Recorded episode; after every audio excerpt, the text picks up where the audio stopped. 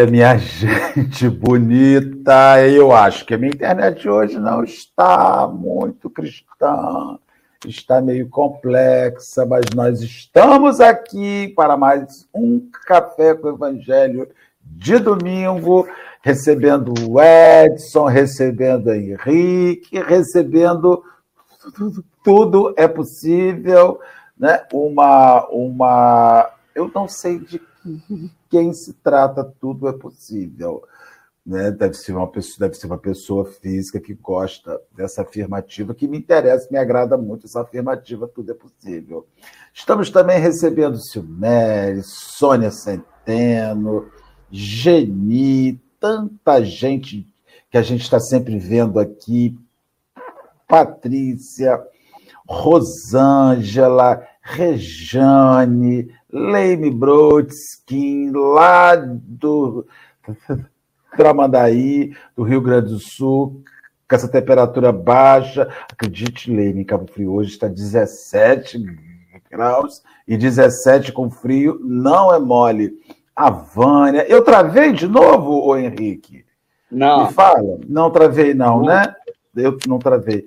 Henrique está me deixando com nervoso com meu travamento. Mira, Consuelo, Marcelão Pessoa, Jorge, Kátia, Geisa, a proprietária da bola, dona da bola e do campinho. Então, você sabe, pessoa quando tem a, a, a, a bola e o campinho, renda-se a ela. Henrique Neves, bom dia, enquanto eu vou colocando os outros companheiros que chegaram para o seu bom dia.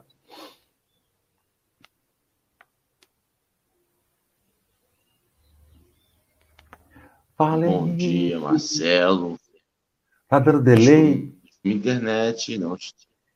Talvez. Ah, mas nós temos várias internets nesta casa, né? Nós temos várias internets, temos aquelas outras também, né? Ele está ali, ó, mudando a internet dele, já sei. Agora tá ah, nítido. Foi. Nossa, agora eu vejo seus cravos. Internet do vizinho. Ah. Internet do vizinho. Tenho medo de perguntar pro vizinho qual é a internet dele e de repente botar aqui em casa e acabar com as duas, entendeu? Então deixa a internet do vizinho lá quietinha, que é. Volta e meia, eu vou deixar 10 reais na casa de gente com ele. É, é faz contribuição para a gente correr dele, deixa ela real lá, entendeu? Muito bom dia. Bom dia, convidados. Bom dia, pessoal do chat. Bom dia, Marcelo. Bom dia, Edson. Bom dia, todo mundo. Minha voz está baixa. Hoje está bom. Domingo é dia de trabalho. Tá ótimo. Um bom dia a todo mundo. E vamos que vamos, que vai ser bom hoje. Vai ser. Edson, meu filho, se apresente para os nossos amigos que, que, não te conhecem. A voz do Henrique não está baixíssima, não, ô, Doralice. Estamos aqui ouvindo nitidamente, nítida. Diga lá, Henrique, Edson, apresente para os nossos amigos aí, para nós darmos sequência ao Café com o Evangelho. Tem muita gente que não te conhece. Você falou que você tem 11 meses que você não vem ao, ao, ao, ao programa. Então, apresente para os nossos amigos, tem muita gente diferente, Sim. nova, que chegou aqui. Fala um pouco, quem é o Edson para essas pessoas queridas? Bom dia, Marcelo, bom dia, Henrique, bom dia a todos que estão conosco aí participando do estudo. Obrigado por é, participar. É, eu sou de Nova Friburgo, tenho 43 anos, sou de família espírita.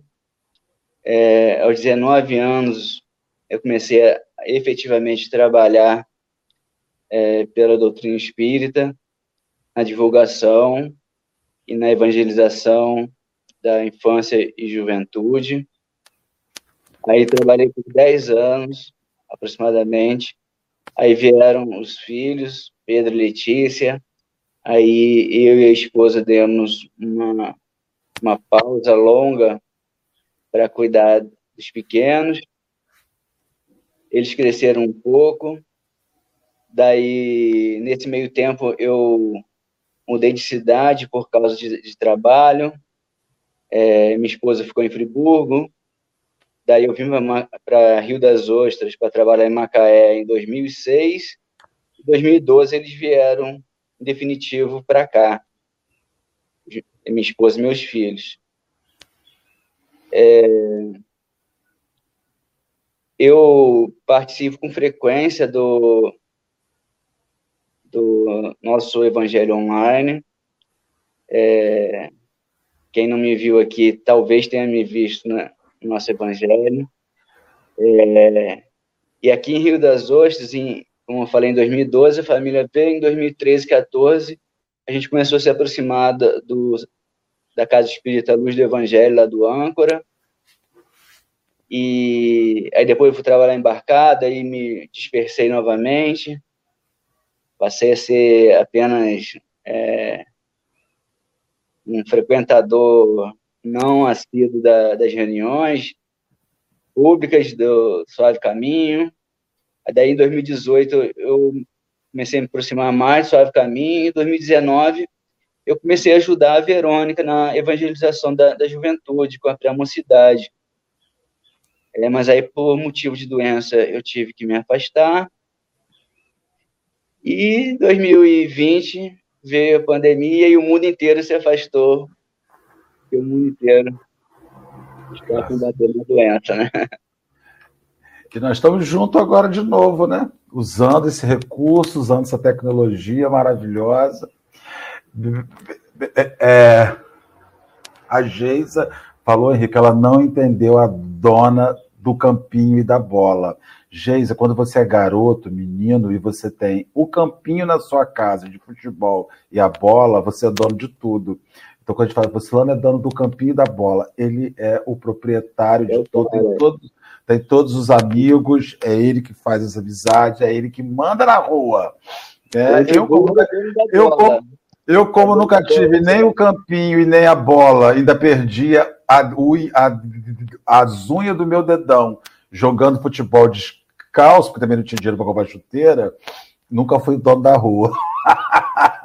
nós vamos lá, minhas irmãs, meus irmãos, nós vamos fazer a nossa oração inicial, agradecendo esse momento que estamos aqui, rogando a Jesus de Nazaré, nosso Senhor, nosso amigo, que nos abençoe, que nos envolva, nos intui, nessa manhã linda de domingo. Está uma manhã linda em Cabo Frio. Espero que nas cidades dos companheiros que nos assistem esteja também uma manhã linda, friazinha, mas um sol maravilhoso lá fora. Me faz lembrar um, um samba, Senhor, que diz: o sol há de brilhar mais uma vez, a luz há de chegar aos corações. Hoje aqui nós esperamos, nessa música que nos, nos fala de sol e luz nos corações, que temos uma manhã luminosa para dentro, assim como está luminosa lá fora. Que o Senhor nos guarde, nos abençoe, nos oriente hoje e sempre, na graça de Deus. Nós vamos, minhas irmãs, lembrar aos, aos amigos que estamos estudando o Evangelho por Emmanuel, comentários ao Evangelho segundo São Mateus. Este livro, para mim, é muito caro, então, por ser muito caro materialmente, ganhei de presente da minha amiga Dora Marcondes. Não sei se você sabe disso, Henrique foi presente de Dora, foi presente de Dora, caríssimo. É. Então, nós estamos estudando hoje Imperfeitos mais Úteis do capítulo 7, versículo 7 de São Mateus, que fala: Pedi e vos será dado, buscai e encontrareis, bateis e vos será aberto a vós. Edson, vamos iniciar as nossas reflexões da manhã de hoje? Pode ler. Sim, vamos lá. É, texto maravilhoso e o título em si já, já daria muita, muito papo, né? mas vamos lá. Busca imperfeitos, mas úteis. Busca e acharás, prometeu nosso divino mestre. Insistamos no esforço, e com apoio no esforço, alcançaremos a bênção da realização.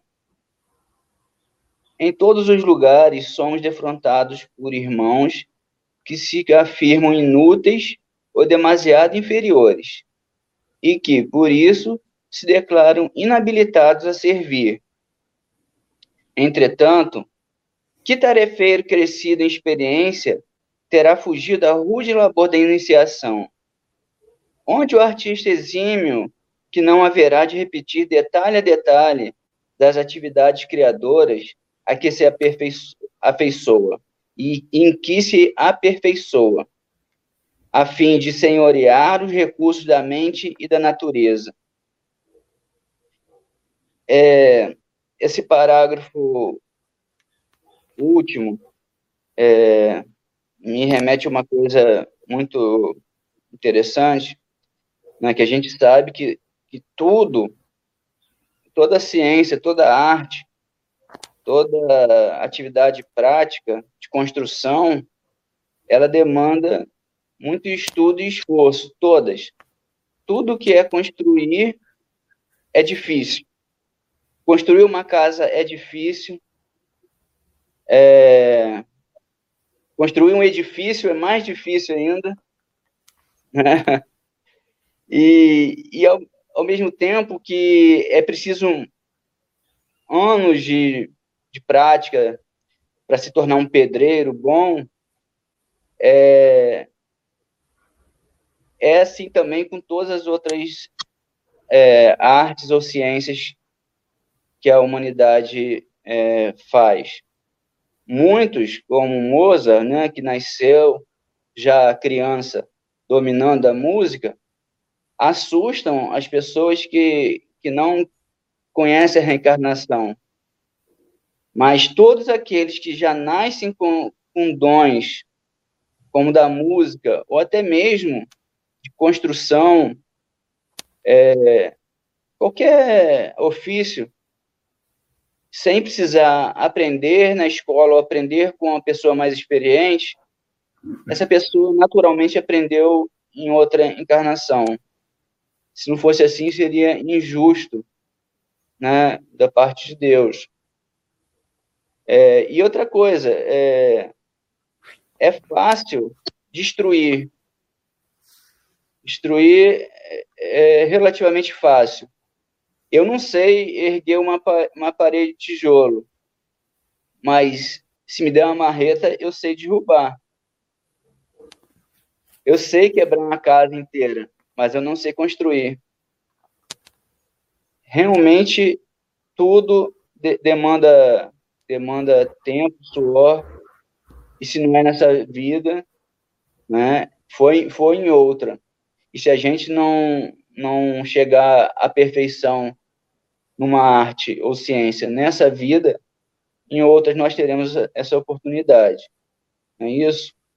Então, o que Emmanuel fala é que exatamente isso, que é, o rude labor da iniciação, é, repetir detalhe a detalhe as atividades criadoras, ou seja, é, ele, ele, ele fala exatamente isso, que para se chegar a, ao conhecimento de, de, alguma coisa, é preciso suar, é preciso esforço, né?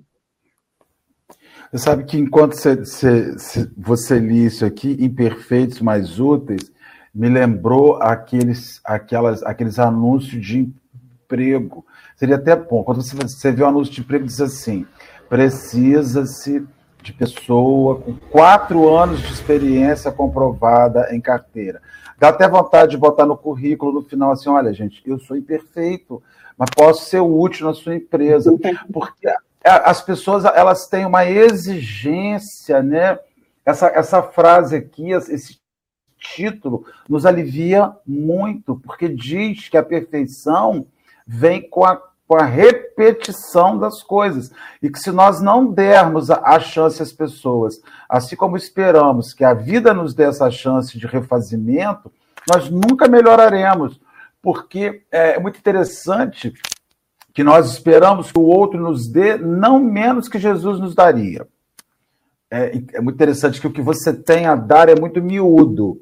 Quando você fala assim, eu não esperava isso do Edson, como o Edson pôde fazer isso comigo, eu atribuo ao Edson uma, uma perfeição que, para quem vive num mundo de provas e expiações, é ignorância. Quando uma pessoa diz para mim assim, Marcelo, como você pôde fazer isso? Olha, dentro da categoria de mundo que estou, e, e dentro das minhas possibilidades, eu não sou o que você quer, mas posso ser útil. Não para dominar o mundo, mas posso ser útil para lavar o seu banheiro. Então, assim, eu, eu é, então, assim, eu acho, acredito que essa, essa mensagem ela fala que a perfeição é construção, como você bem lembrou. E o princípio de construção de uma, uma casa é o mesmo princípio de, de, de construção de um edifício, como é o mesmo princípio de construção de, de um arranha-céu de 600 metros de altura. Tem que fazer uma fundação, só que você vai mudando os níveis de fundação. Mas o princípio é o mesmo. Uma obra se começa de baixo para cima, se começa fincando a estrutura no chão. Você tem que ter, dar a chance às pessoas de fazer isso, porque se você não der, porque também é a chance que você precisa, né? Exato. Dois, dois é... rapidinho. Eu descobri recentemente que nem quebrar a parede eu sei. eu descobri recentemente que nem quebrar a parede eu sei. Te juro, é uma coisa dolorosa de falar. Eu não sei quebrar parede. Porque parede, para mim, quebrava de, de cima para baixo. E eu descobri que parede se quebra de baixo para cima, para que o peso caia. Então, até para destruir, você tem que saber o que está fazendo. É... E só um adendo: a obra não começa na estrutura. A obra começa na limpeza do terreno. Quando você vai limpar o terreno, nivelar o terreno, para daí aceitar a nova estrutura. E esse processo, para mim, é o mais doloroso. Que é quando você está disposto a. A gente é imperfeito, mas um, uma qualificação é necessária para a gente trabalhar. Disposto a. A gente tem que estar tá disposto. A abertura de, de, de desconstrução de deixar quebrar, de se deixar limpar o nosso terreno, que nós, ao longo da nossa vida, vamos construindo um monte de casinha, um monte de árvore infrutífera, um monte de erva daninha. Essa permissão de se passar o terreno, a reta escavadeira, a enxar. A internet de Henrique hoje. Ele travou. Mas a gente vai orando, né? E voltei. Eu voltei a cabeça. Voltei? É isso aí. Voltou. Então é isso. Voltou. É um sinal para eu calar. Muito obrigado. Não, não é não. Inclusive, eu gostei bastante essa questão do, do, do, do terreno, porque às vezes você, você leva 500 anos para começar uma obra, justamente porque o terreno não está propício. Não, e quando a gente quer construir uma casa que incorpora uma árvore, como a gente, eu quero ser muito bom, mas eu quero manter aquela qualidadezinha que me acho que, se, que é quem eu sou. Aí eu faço todo um gasto energético gigantesco, quando é na obra com arquiteto e coisa, para incorporar aquela árvore que só eu acho bonita dentro de uma casa. Só eu acho bonito isso, eu quero aquilo ali. Mas a casa não vai ficar boa, vai ficar, vai ficar frágil, não vai dar certo mas é quem eu sou. Aquilo ali me identifica enquanto terreno. Eu quero ser um espírita, mas eu quero ser um espírita que, que vai para pagode em vez de ir para palestra. Eu não quero estudar livro. Eu quero ser esse. Isso é quem eu sou. Eu sou conhecido como. Entendeu? Não, e ainda estou pensando aqui, Henrique, além de você querer incorporar, e aquele sujeito que quer fazer uma casa sem projeto que faz puxadinho, e acha os puxadinhos o máximo. Aquele monte de puxadinho. Puxadinho, ah, mete o quartinho ali. Aí daqui, daqui a pouquinho você fez o seu sistema de esgotamento, a sua fossa para uma casa de sala dois quartos. Você puxou sete quartos para alugar para a temporada em Rio das Ostras, que você vai ficar rico, e o seu sistema de esgotamento é, foi feito para duas para uma sala, dois quartos. Aí daqui a pouquinho explode, fala, pô, isso não foi bem feito. Não, foi bem feito sim, mas foi bem feito para sala 2 quartos. Não foi bem feito para 7 quartos. E é um dos problemas que Cabo Frio enfrenta hoje, são as, as residências viradas em casa de excursão. A casa tem, tem dois banheiros, recebe 50 pessoas. Então a gente quer empurrar coisas ali sem entender que tem um planejamento de, de expansão e de crescimento. Olha, só na obra, hein? Vamos seguir, Edson? Vamos seguir. Só na obra. É, vamos seguir. E, assim, foi uma feliz coincidência eu é, fui convidado para esse tema, escolher uma, um rol de temas e esse tema é, me chamou mais atenção do que os outros. E agora, recentemente, no nosso Evangelho, é, eu também fui convidado e, e, nos textos que tinha disponíveis, de sexta-feira agora, é, eu participei falando de um texto do Jesus no Lar, que é exatamente nesse mesmo é, teor de, dessa, dessa, desse texto de Emmanuel. Naquele, é, os apóstolos se queixam de ser imperfeitos, inferiores, longe de Jesus, não, não, não terem a mesma firmeza em relação ao Evangelho, enquanto tem perto de Jesus. Né, eles se consideram muito imperfeitos para a obra do Evangelho. E aí, naturalmente, Jesus responde que é com o imperfeito mesmo que a gente tem que, que trabalhar, que não tem nenhum perfeito nesse mundo, né? Vamos lá. Se ainda perguntas pela ação que te compete na seara do bem, toma lugar na caravana do serviço, consagrando alma e tempo ao concurso que lhe possamos prestar. E, sustentando devido respeito aos missionários de cúpula no levantamento do mundo melhor, abracemos com alegria os nossos deveres nos alicerces. Olha aí, Constituição. Para isso, no entanto, para que te desincumbas das próprias obrigações, não requisite nomeação particular. É, isso também é rápido parado para dizer que essa questão de nomeação particular, né? É que às vezes a gente, para querer trabalhar, a gente quer um título, né?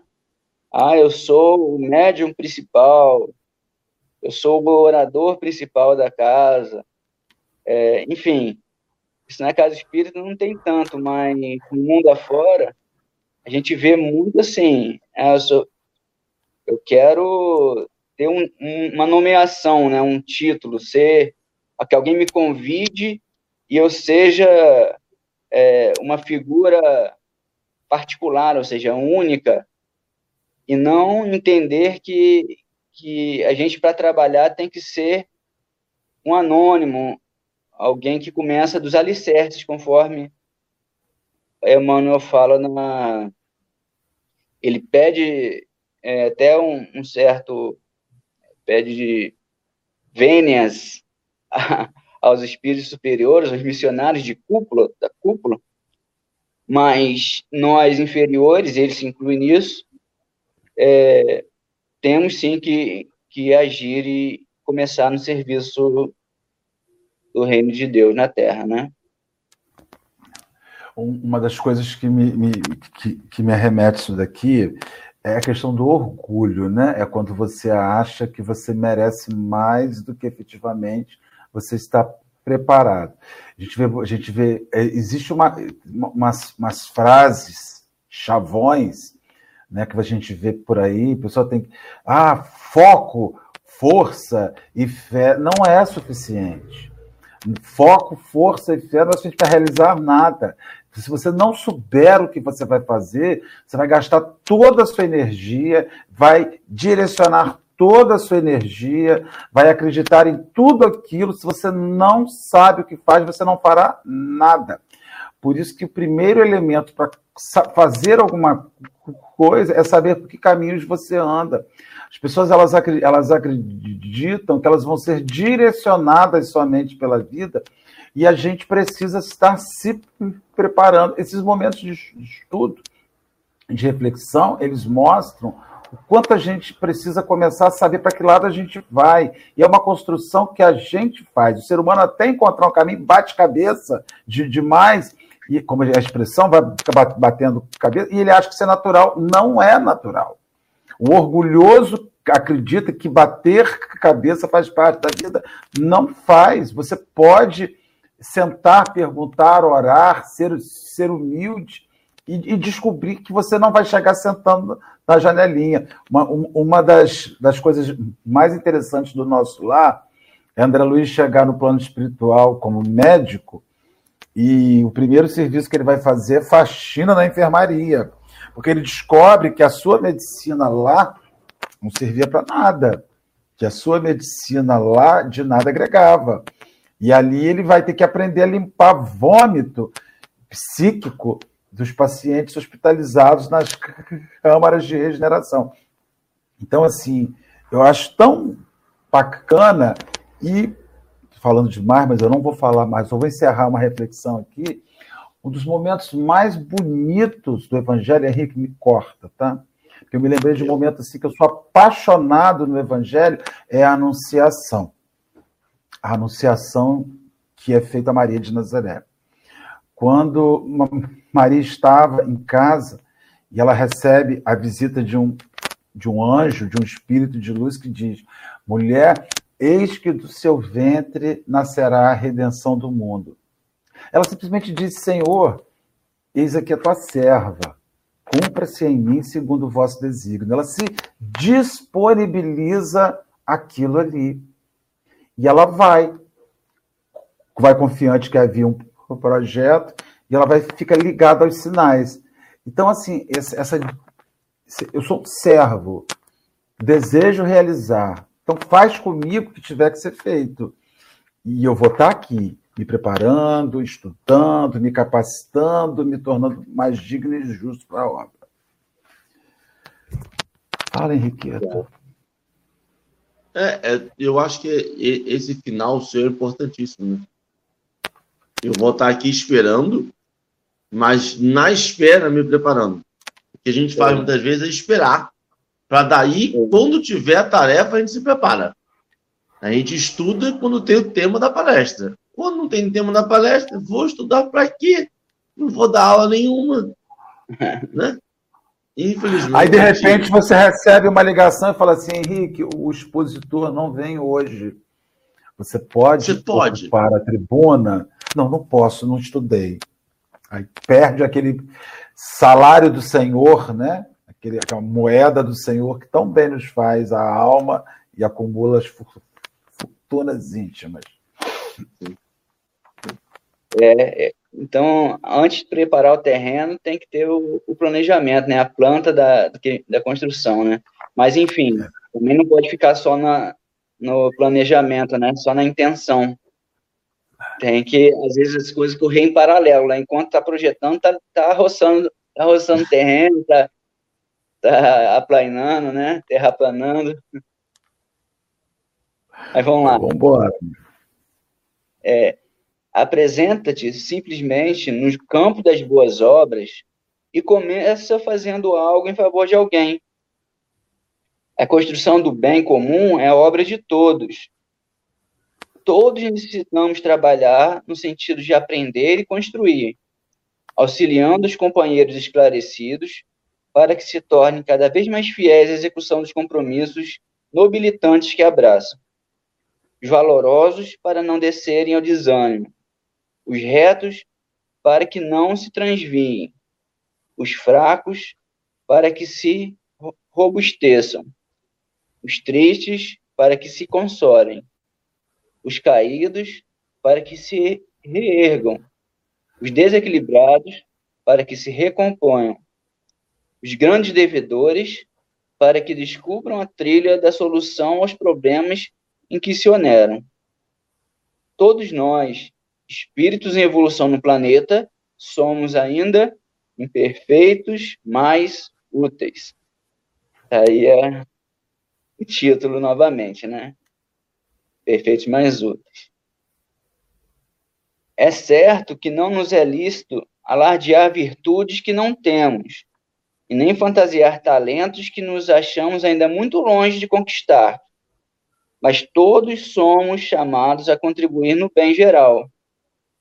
Porquanto, assim como o minério bruto se separa da ganga ao calor da alta tensão, de modo a converter-se em coluna da civilização e nervo do progresso, também nossa alma, depurada na forja acesa do serviço ao próximo, transforma-se, a pouco e pouco, em veículo de amor e canal de sublimação.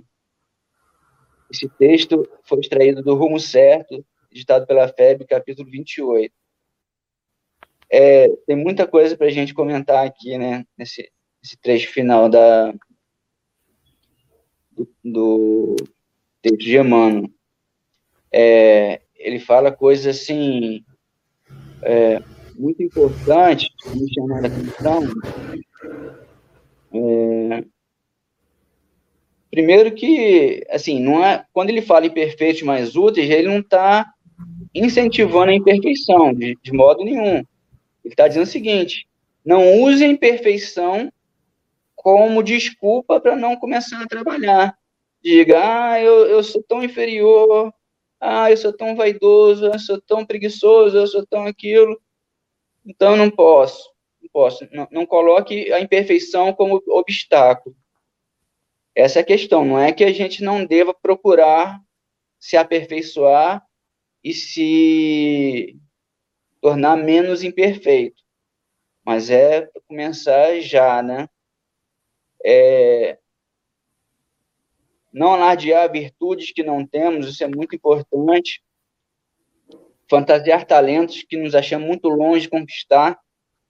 Isso fala muito a, a, a, nosso, nossa vaidade no nosso dia a dia. A gente se acha é, o último biscoito do, do, pacote, ou se você for paulista, a última bolacha do pacote, né? É, então, a gente se acha, a gente se valoriza demais. E o próprio Emmanuel se coloca na condição de imperfeito como um dos bilhões, bilhões de espíritos que povoam a Terra, né? quase 8 bilhões encarnados e certamente três vezes mais é, de bilhões desencarnados. Então, todos esses constituem a comunidade do planeta Terra todos esses é, sob a tutela de Jesus. E, enfim, nem Emmanuel realmente é, é perfeito. Ele é muito melhor do que nós, muito superior, mas ainda tem algo a, a alcançar. É, e a gente falando de construção, né, dessa questão de engenharia, de ofício de, de construção, né?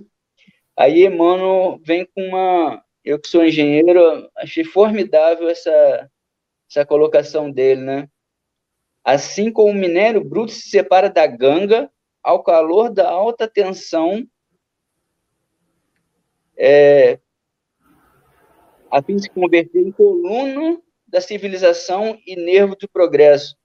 Ou seja, ele faz uma analogia ao processo de obtenção de metais a partir do minério. Todo, todo trabalho de extrair o ferro do minério exige muita energia, seja humana ou energia mesmo, né, de um forno gigante para fazer esse processo de separação do ferro e da chamada escória que sobra no fundo da, do alto-forno é a escória. E por, no outro, sobrenadando a escória, está tá o ferro, que depois ainda vai ser depurado mais e mais e mais, até se tornar o aço que a gente usa na, nas construções. O alumínio também, é, a latinha de alumínio, a coisa mais inteligente que, que se pode fazer é reciclar a latinha de alumínio. A gente tem que dar muito valor para os nossos colaboradores, que são chamados catadores de material reciclável, porque eles prestam um serviço extraordinário para a sociedade. As latinhas de refrigerante, de cerveja que, a, que as pessoas tomam nas festas e, e, enfim, jogam no chão e eles pegam, é, é muito mais barato, gasta muito menos energia você reciclar a latinha de alumínio do que tirar o alumínio do, do seu minério. É necessário muita energia elétrica, inclusive. Uma usina de, de alumínio, ela tem uma usina de energia elétrica própria, de tanta energia que, que se gasta para separar o alumínio do, do seu minério. Então, essa analogia é perfeita para nossas imperfeições, né? A ganga, ou a escória, quer dizer, a parte que a gente carrega de, de defeitos, de mazelas espirituais, separar do metal puro que é, é o nosso é, progresso, as nossas as virtudes que a gente vai alcançar, né? E ele ainda usa outro termo da engenharia chamado forja, mas é, acho que a gente já, já fez muitas é, analogias da, da, construção, mas Emmanuel fez também. Ele fala de alicerce, né? ele fala da, da separação do minério e do, do metal. É, então, assim, é isso. A, a nossa. Dá trabalho. O que Emmanuel quis dizer é o seguinte: assim como para tirar a ganga do metal é necessário muita energia, para tirar nossas imperfeições é necessário esforço. É porque a gente, é, a gente tende a acomodar no egoísmo. Nosso ponto de, de conforto é o egoísmo. É como é, na natureza, mais uma vez, na analogia da, das ciências físicas, natureza tudo tende a um ponto de menor energia, ou seja, sem é, é, a natureza não gosta de, de acúmulo de energia, ela quer espalhar energia. Não é à toa que, que é mais fácil. Por que, que é mais fácil derrubar uma, uma pilha de, latas no supermercado? É facinho, né? É só puxar uma latinha e despenca elas, elas todas no chão, né? Porque o chão é o lugar natural da, das coisas. É o ponto de menor energia. Se tivesse um buraco, ele cairia no buraco, porque é menor energia ainda. E para se colocar as latas empilhadas, é necessário empregar energia, adicionar energia nelas energia e trabalho e organização é preciso tentar colocar de forma simétrica para que elas não venham a, a desmoronar, né? Então, é, é isso. A gente, a gente tende a estado de, de, de menor energia, mais, mais conforto, que é o egoísmo. É muito difícil quebrar o egoísmo, muito difícil. Aí, Edson, você está falando isso tudo, eu voltei uns dois parágrafos acima, quando ele diz uhum. assim: todos necessitamos trabalhar no sentido de aprender e construir, auxiliando companheiros esclarecidos para que se tornem cada vez mais fiéis à execução do compromisso. É esse emprego de energia. E aí ele vai dizer que o, o, os valorosos não podem se desanimar. Ele vai dizer que tudo você tem que, que manter uma harmonia, né? que a perfeição se constrói com a harmonização. É, é muito interessante que o, os espíritos eles, não, eles, eles sabem que perfeito, segundo a gente compreende hoje, é você estar harmonizado. O que é uma vida perfeita? A vida perfeita é uma vida harmônica. Viva você numa mansão, viva você numa chopana. Se a sua vida, tanto na mansão quanto na chopana, harmônica é, Essa é uma vida perfeita. É, é muito interessante, você está falando isso tudo, em construção, engenharia, e Emanuel está falando isso também, e está me ocorrendo aqui o que, que é uma vida perfeita. Nós colocamos assim: vida perfeita é uma vida saudável, fisicamente, economicamente, familiarmente, o que quer que seja. Mas às vezes, diante daquilo que aos olhos dos outros não há perfeição, mas há harmonia. As pessoas estão harmonizadas com as suas lutas, as pessoas estão harmonizadas com as suas faltas, as pessoas, inclusive, estão harmonizadas com as suas sobras. Porque senão todo rico ia estava numa situação difícil. E não está. Tem gente que se harmoniza dentro daqueles excessos e não se deixa levar pelo excesso, não se consome no excesso. Não vira excesso no próprio excesso das coisas que, que, que possui. E aí a gente vai vendo que você pode ser feliz onde você estiver, desde que você esteja tentando harmonizar o ambiente que você vive. E, e, harmonizar é deixar as pessoas felizes, deixar as pessoas calmas, deixar as pessoas tranquilas. E você vê né, que as doenças do século XX, que são a depressão e a ansiedade, demonstram essa desarmonia. É um processo muito, muito interessante, né? O quanto as pessoas estão desarmonizadas. E aí a nossa função no mundo é buscar a harmonização uns nos outros e ajudar as pessoas. Tirar o desanimado, levá-lo para o ânimo, tirar o infeliz, tentar aproximá-lo alguma questão de alegria. Eu, você estava falando isso, e, e, como é difícil né, você tirar esse aço, como você mover esta energia para ajudar a pessoa a produzir esse aço, então ela não sabe que dá para produzir. Né? O ser humano não conhece uma, uma ocasião, há muitos anos atrás, eu era garoto, morando em Cabo Frio, eu devia ter uns 18 a 19 anos, assassinaram aqui em Cabo Frio um, um líder rural, Sebastião Lã.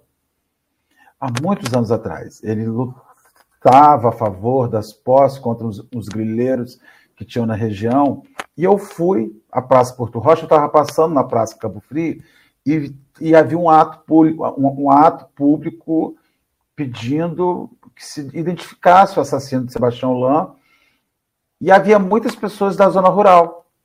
Um dos discursos que mais me impressionou foi de uma senhora, pela fala, pouca cultura de letras, né? poucas letras.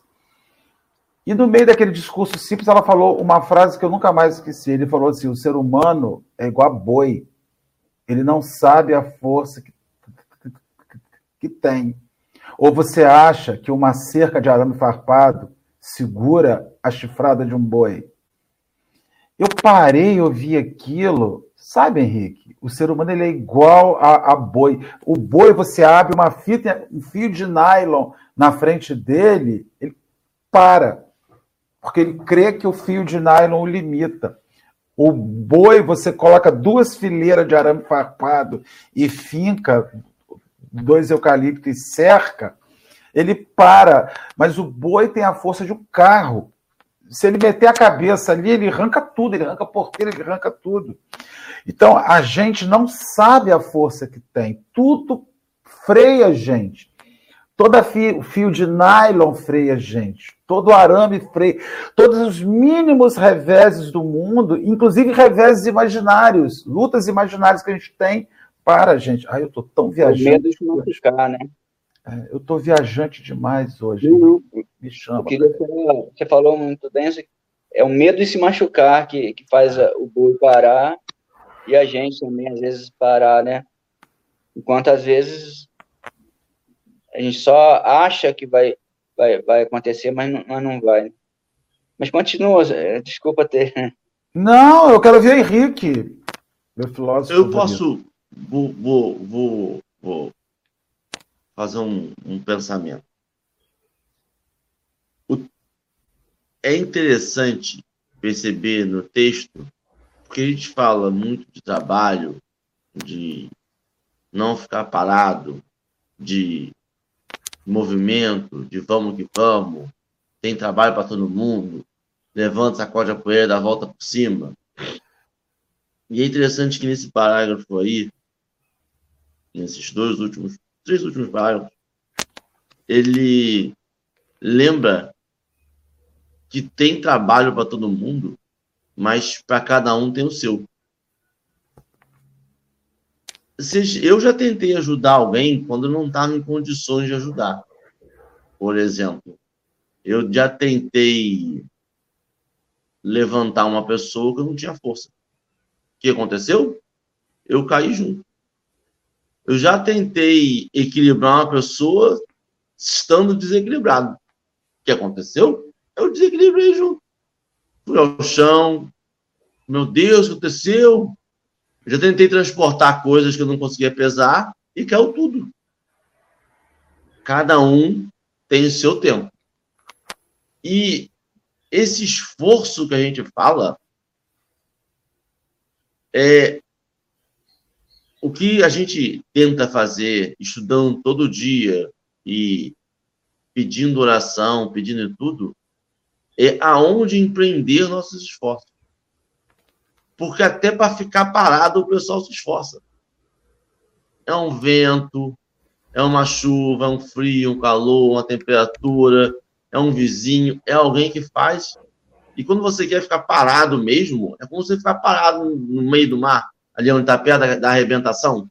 Você sabe, aqui, você tem que ficar sempre dando um passinho para frente, um passinho para trás, porque um está sempre levando para trás ou para frente, ou para o lado ou para o outro. Você fica parado, você precisa de esforço. Então, quando a gente fala assim, ah, tem que se esforçar, aí a pessoa está parada fala assim, mas eu me esforço muito. Sim, sim, sim. Mas você está se esforçando errado. E a gente estuda, a gente dá essa abertura divina, a gente reza, a gente faz prece, a gente faz oração, a gente bota o clamor a Deus, a gente eleva nossos pensamentos para que nossos esforços sejam bem empreendidos para o caminho do bem e vai se refletir para a gente também. Porque esforço todo mundo faz. Até quem está errando. Quem está errando até faz mais. O cara dorme menos ainda é mais doloroso para ele. Ainda mais quem sabe que está errando conscientemente, que sabe que aquilo é errado.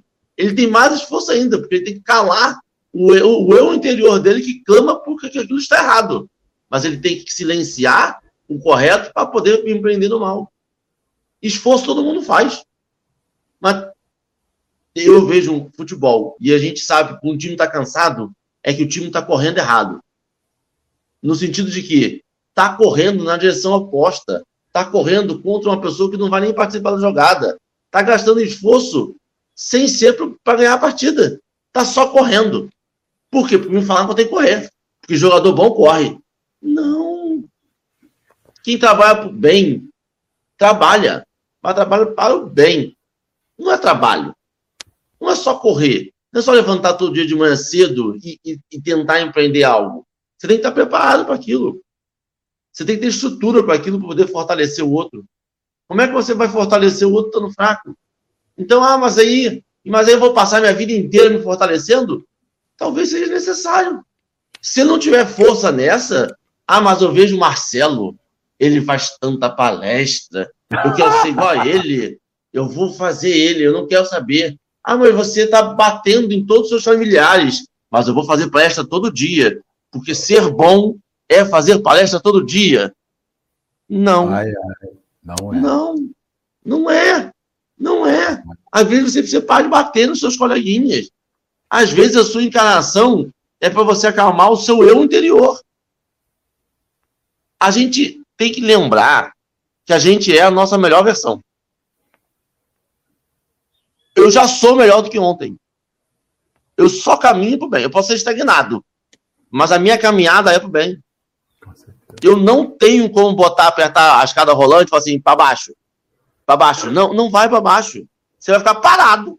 Mas para baixo ela não vai.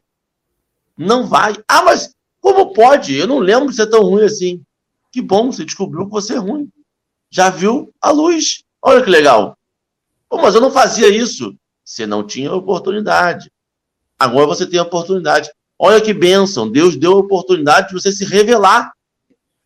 Pô, mas eu matei alguém. Você revelou esse instinto assassino. Agora trabalha ele. você tentar ser perfeito com luz apagada é muito fácil. Mas a vantagem toda das encarnações é que você tem em cada uma delas uma oportunidade de botar luz onde você tem sombra. E trabalhar aquilo, e trabalhar aquilo, e não trabalhar aquilo que o Marcelo está trabalhando, aquilo que o Edson está trabalhando, aquilo que o Henrique está trabalhando. Pô, mas o Henrique tem a vida muito boa, eu vou fazer café com o evangelho, eu vou fazer o, o café com leite com o evangelho de manhã, sete horas da manhã, e minha vida vai ser boa. Não, porque às vezes tem que fazer um cappuccino, às vezes tem que tomar um Nescau. A, a receita não é a mesma, é cada um tem o seu. É muito importante respeitar isso. Para mim, o estudo de hoje, eu gostei muito. Já foi minhas considerações finais. Não, e assim, eu fico pensando, Henrique, que às vezes as pessoas falam assim: ah, fulano faz tanta palestra, é bom, é bom assim, é bom para ele, porque ele precisa escutar várias vezes, sabe? Eu, eu repito, às vezes eu, falo, eu tenho palestra minha que eu já fiz mais de 50 vezes, eu estava vendo outro dia. Eu falo assim, nossa, por quê? Porque eu precisava escutar aquilo 50 vezes. Que o primeiro ouvido que ouve é o que fala. E eu vejo um, um, um negócio, Henrique, muito interessante. Nós estamos no mesmo mundo, Henrique e Edson as coisas são iguais para todo mundo, mas a maneira de acontecer nem sempre é. Nem sempre é. A maneira de se dar, cara, sabe, nem sempre é. Todos vieram ao mundo para ser felizes. Uns vão descobrir a felicidade pela felicidade, outros vão descobrir a felicidade pela dor, outros vão descobrir a felicidade pela angústia, outros vão descobrir a felicidade pela perda, uns vão descobrir. Então, assim, a gente vê o mundo para ser feliz, mas não vê o mundo para ser feliz do, do mesmo jeito. E acho que quando o Henrique falou a questão de eu quero fazer o que o outro faz para ser feliz como ele é, me dá a sensação, às vezes, que você entra num rio e começa a nadar contra a correnteza e você faz muita força, mas permanece no mesmo lugar. Você não vai para lugar nenhum. Às vezes, ser conduzido pela correnteza, bater umas pedras, dar umas arranhadas, pisar no ouriço, faz parte da lição, cara. E tá tudo bem, e tá tudo certo. Imperfeitos, mas úteis, sabe? Diz a lenda que foi graças à ausência de vento e uma calmaria que Pedro Álvares Cabral chegou aqui no Brasil, né? Diz a lenda, outros dizem que não, que ele já sabia, que foi caso pensado, que já vieram para explorar mesmo. Então, às vezes, a calmaria conduz a gente para um lugar que a gente precisa ir, e a gente chega lá e vai alinhando as coisas da gente. Que beleza. Quanta coisa boa que a gente pensou hoje. Vou ficar pensando o resto do dia nisso. Edson, querido, estamos chegando no nosso final. Henrique, mais alguma consideração, lindezo? Eu não, cara. Eu vou dizer para você, a gente pode passar aqui a manhã inteira fazendo. Essa é a beleza para mim. Essa é a, a arquitetura fabulosa. Emanuelina. Emanuelina. Dá para criar uma, uma, uma, uma coisa. Emanuelina. Esse texto é emanuelico, emanuelístico. Dá para fazer. Porque é um, um, uma, uma precisão do que ele quer falar tão grande que você consegue fazer umas 500 alegorias, umas 800 formas de se pensar, mas todos com o mesmo sentido do texto. Você dificilmente se lê um texto de Emmanuel, dificilmente você lê um texto de Emmanuel assim, mas eu entendi aqui que então que eu, eu posso sair daqui agora e procrastinar, né? Então não preciso trabalhar. Eu posso sair daqui e xingar as pessoas. Eu posso... Você não consegue ter uma interpretação diferente daquela que ele quis passar. Você consegue interpretar para você. Você consegue colocar no seu caso concreto uma coisa que facilita o seu entendimento. Mas o sentido do texto você sempre consegue capturar. Seja ele curto ou longo. Né? Às vezes a mensagem é curtinha, mas você consegue devagar durante anos. E a mensagem é longa porque ele quer explicar cada detalhezinho daquele pensamento para que você produza. E para mim isso é, é, é, maravilhoso porque ele é uma fórmula, ele dá um, um, um jeito de pensar que faz com que você não fuja muito. É você ler entender do jeito que você vai entender. Porque ele respeita todos os entendimentos aqui. Ele respeita o meu entendimento, vago e, e pequeno, no entendimento do Marcelo, que faz alegorias que juntam o texto não sei o quê, com a pergunta 525, do Marcelo Pessoa, que lê esse texto aqui e lê 650 referências que ele já fez no texto do passado. Lê do Edson, ele, cada um conecta de um seu jeito particular com o texto que é para todo mundo. E todo mundo tem o mesmo sentido do texto. Para mim, isso é. Um dia eu quero escrever igual a ele. É lapidando as palavras, né? Você vê que ele não escreveu de qualquer jeito. Ele escreveu porque é fabuloso. Edson, querido, suas considerações finais. O povo já está perguntando quando é que o Edson volta. E aí depois temos que passar depois para a, a nossa chefe. Vamos, Edson, está com você a finalização. Foi maravilhoso hoje. Pode fazer suas considerações finais e depois a nossa prece de agradecimento pela essa manhã linda. Estou muito feliz com o nosso bate-papo. É, e, como eu disse, né, anteontem a gente falou de um tema parecido, e nós lembramos justamente dos apóstolos se queixando de Jesus de não serem perfeitos. É, pelo contrário, né, se sentirem muito inferiores para a obra do Evangelho. Jesus, naturalmente, diz para eles que é com essa é, mão de obra mesmo que a gente vai trabalhar. E diga-se de passagem que Jesus sabia muito bem o que estava fazendo, lógico, e escolheu os melhores daquela, daquele momento histórico, daquele, daquele povo. Pessoas honestas, trabalhadoras, sinceras, mas com defeitos como todos nós. Só que eles, todos eles, exceto Judas Iscariotes, mas Matias, que entrou no lugar de Judas, todos os doze e mais outros tantos discípulos é, trabalharam até o fim da vida pelo Evangelho, e assim como Paulo, viajaram por vários países para levar a palavra de Jesus. E nenhum deles se aposentou do Evangelho, nenhum deles pendurou a chuteira. Todos é, foram até o fim. E foram, a maioria deles é, sofreram martírios, né? Tiveram seu, seus corpos é, destruídos com, com crueldade, com violência. Exceto João, evangelista, que viveu até a, a idade de 94 anos e morreu, desencarnou de forma natural, pela idade mas trabalhou esses no, 94 não, mas dizem que dos 16 quando ele conheceu Jesus, né? É para encerrar, eu trouxe aqui uma poesia que eu fiz há mais de 20 anos, que eu escrevi um livrinho, vou fazer merchan rapidinho, tô brincando. Eu escrevi um, um, um livro de poesias há mais de 20 anos, e aí eu procurei uma, uma delas para ler para gente. É, se chama Mostra o livro, Edson. A gente quer ver agora o livro. Agora né, que, eu, que eu já chamou o aprendiz. Mas foi antes do, antes do, do programa de televisão, tá? Não, ah, antes, antes, foi antes do Justus. Foi antes do Roberto Justus. o aprendiz. É, então, se chama Luz do Teu Caminho, a poesia. Afasta-te das ideias nefastas. Lembra-te do divino amigo. No, no, amor do Cristo, busque abrigo para atingires as paragens castas. Não temas, há quem está contigo e te fala, do mal te apartas. Pois no bem serão, pois no bem serão sempre vastas as bem-aventuranças que te digo. Da terra as imensidões do além, quem vive no mal rende-se ao bem ante o grandioso sol que nos conduz. Suas palavras são doces e benditas, seu coração de bondades infinitas para todos é o Mestre Jesus. Então, é essa singela poesia para o nosso Senhor Jesus, nosso sol, nos ilumina, né? Então, vamos fazer nossa prece. Tudo bem? Graças a Deus. Podemos?